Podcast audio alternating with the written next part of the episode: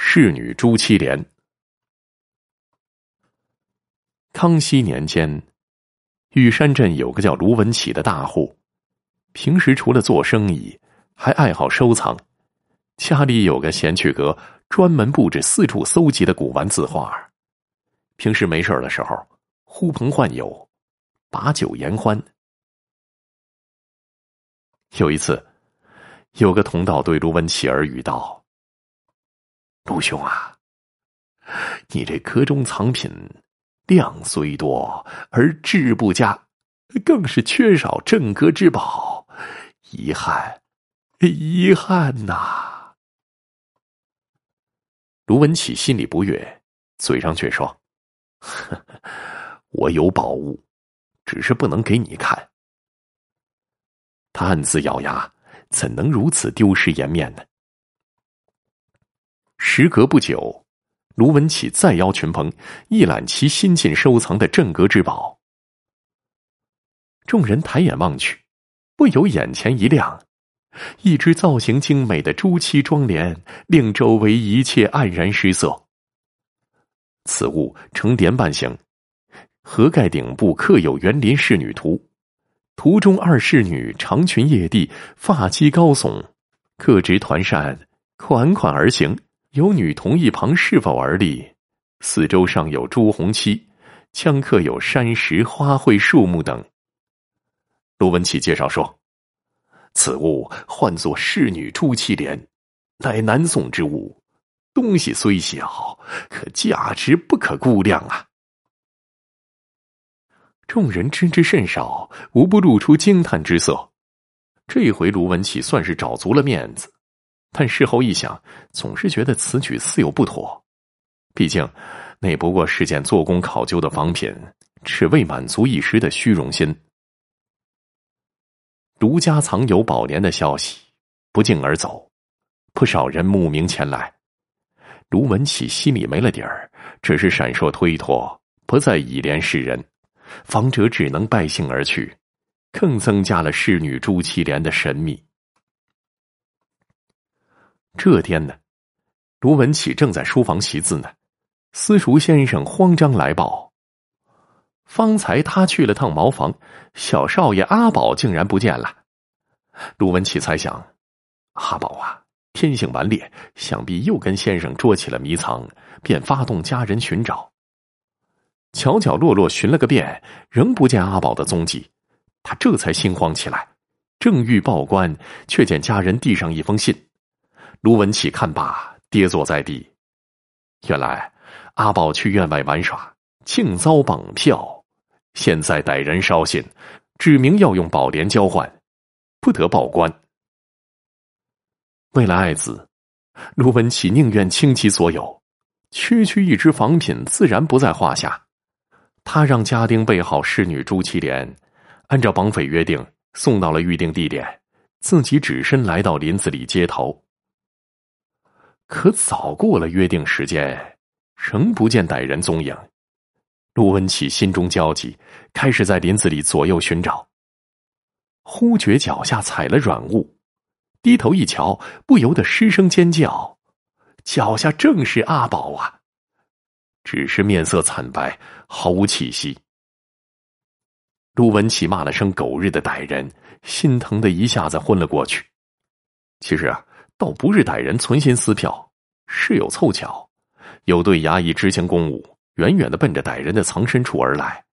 歹人误以为卢文启报了官，再加上阿宝蹭掉了堵嘴的布头，大呼小叫，吓得歹人慌忙捂住阿宝的嘴，不想捂得太久。竟然把他闷死了！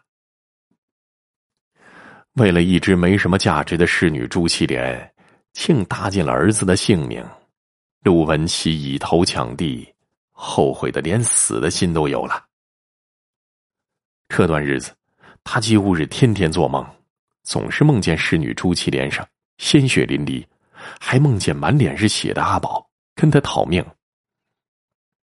没办法。为免日后再生事端，卢文启情急之下，将侍女朱七莲搬到大街上，当着围观的众人砸了个稀巴烂，然后一把火烧了个干净。他以为这样一来，人们就会将宝莲之事忘掉，从此天下太平。可很快就有另一种说法：姓卢的可不是白痴啊，怎么会把这么值钱的东西付之一炬呢？他烧掉的只是不值钱的赝品。卢文启欲哭无泪，逢人便解释：“我卢文启对天发誓，壳中所藏本是请高人做的仿品。”哪有什么狗屁侍女朱祁连呢？可是没人相信他。半年过后，卢文琪总算是从丧子之痛中慢慢走了出来。这天，他打起精神去几个铺子料理生意。傍晚回来时，见家里乱哄哄的。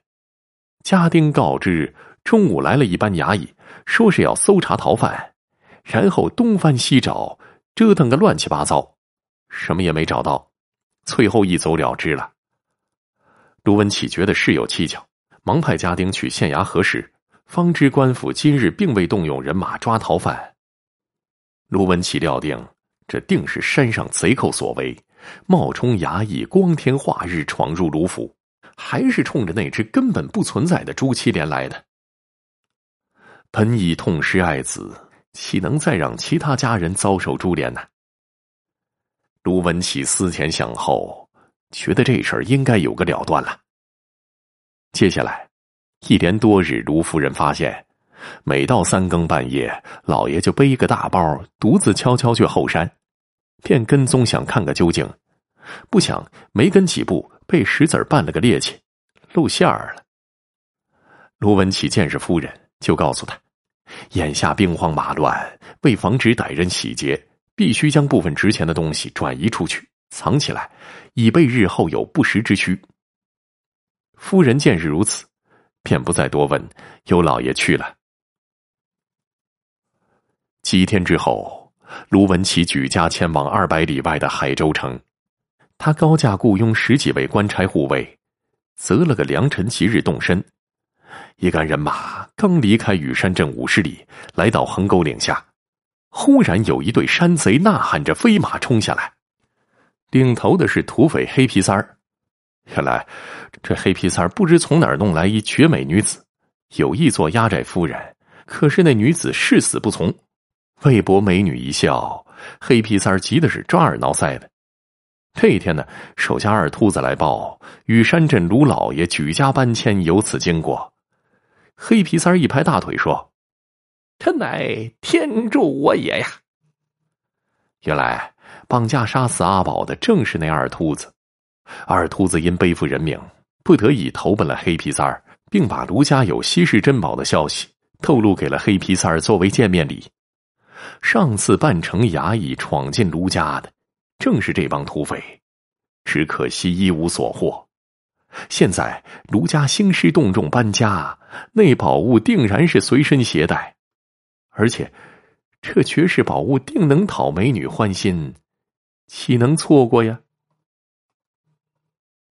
黑皮三儿的手下一通厮杀过后，官差全跑了，卢文启和他的家眷等人悉数被掳上山去。黑皮三儿劝卢文启交出宝物，以免累及他人。卢文启说：“要银子可以，要侍女朱祁连。”难上加难呐，因为我从来就没有过真正的什么侍女朱祁连。黑皮三哪肯相信呢？他拽过卢文启的一个家丁，手起刀落，砍了脑袋，又将卢夫人拉过来，当众一件件脱下他身上的衣物。卢文启恨得咬破了嘴唇，抬手示意黑皮三停下，说可以下山取宝。黑皮三儿叮嘱手下。严加看管卢家老小，自己领着一帮手下，押着卢文启下了山。人马来到雨山脚下，随后辗转往山上爬，爬过两个小山包，越过一条山涧，卢文启在一处茂密的灌木丛前停下，拨开眼前的杂草，露出一个一人多高的洞口。众土匪一看就明白了，那宝物啊，就在这洞里。黑皮三儿吩咐手下点起十多只火把，又在卢文启腰间系了根绳子，由二秃子从后面牵着，前头带路。卢文琪举着火把，摸索着慢慢往洞里走。走了一会儿，忽然高声唱起山歌来，歌声在洞中回荡，惊得一群山鸟呼啦啦从头顶飞过，吓得后面的山贼差点没尿了裤子。黑皮三骂道：“哭丧了，不许唱！”卢文启说：“我唱歌是给自己壮胆儿的，要不你们谁胆子大，在前面带路啊？”